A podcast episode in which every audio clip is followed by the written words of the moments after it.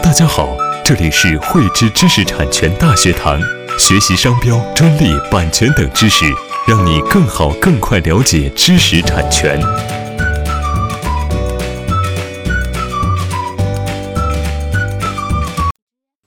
随着我们国家啊专利数量、知识产权保护力度的提升，专利侵权的一个纠纷呢，这个数量啊也是水涨船高。由于呢，我们国家对实用新型和这个外观设计专利呢，采取的是一个刑事审查的模式，因此呢，很多被投诉或者被起诉的商家啊，他往往存在这样一些困惑，就是呢，他明明这些专利技术呢，是在这个专利申请日之前啊就已经出现的一些现有的一些技术。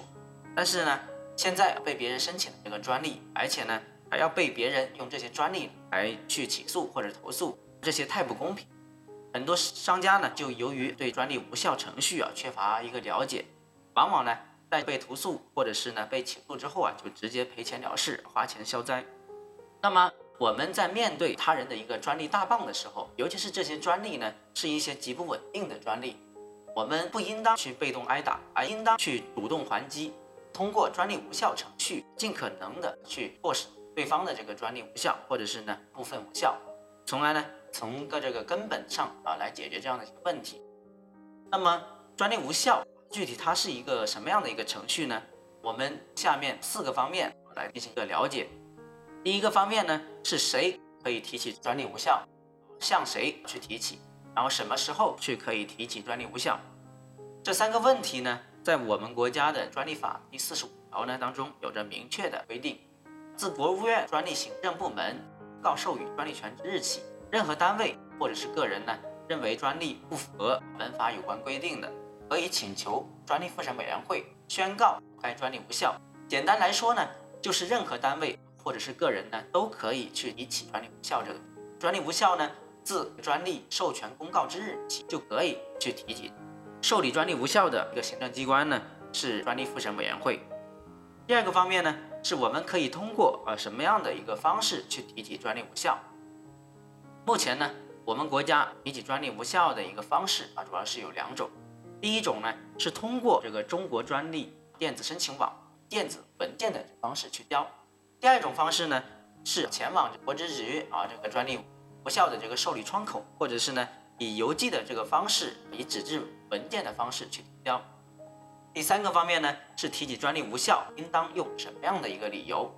我们国家呢，专利法实施细则啊第六十五条对专利无效的这个理由呢，有着明确的规定。具体呢，主要是指相关的专利啊，不具有这个新颖性、实用性、创造性，以及呢，说明书或者是呢，权利要求书呢，有一些实质性的一些缺陷等等。出于时间的一个考虑呢，我们在这里就不再一一介绍。第四个方面呢，专利无效它是以一个什么样的一个流程？专利无效的一个流程呢是比较复杂，在这个地方呢，我这边做简单的一个介绍。专利无效程序呢，首先呢是由我们的请求人向专利复审委员会呢提出这个无效宣告请求。专利复审委员会呢，在受理这个案件之后呢，就会将请求人他的一些相关请求文件转送给这个专利权人，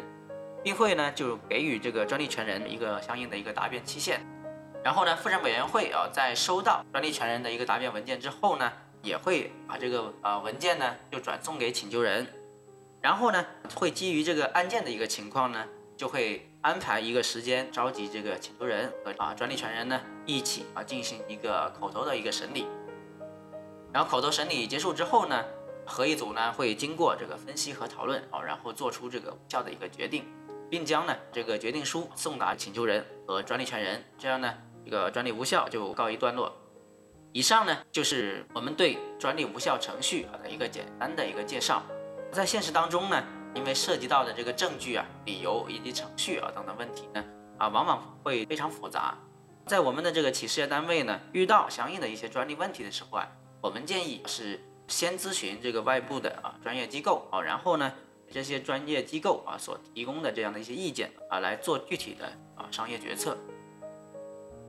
喜欢慧知课程内容的朋友，欢迎转发分享或在节目下方留言，还可以与我们老师进行互动哦。我们将每周定期更新课程，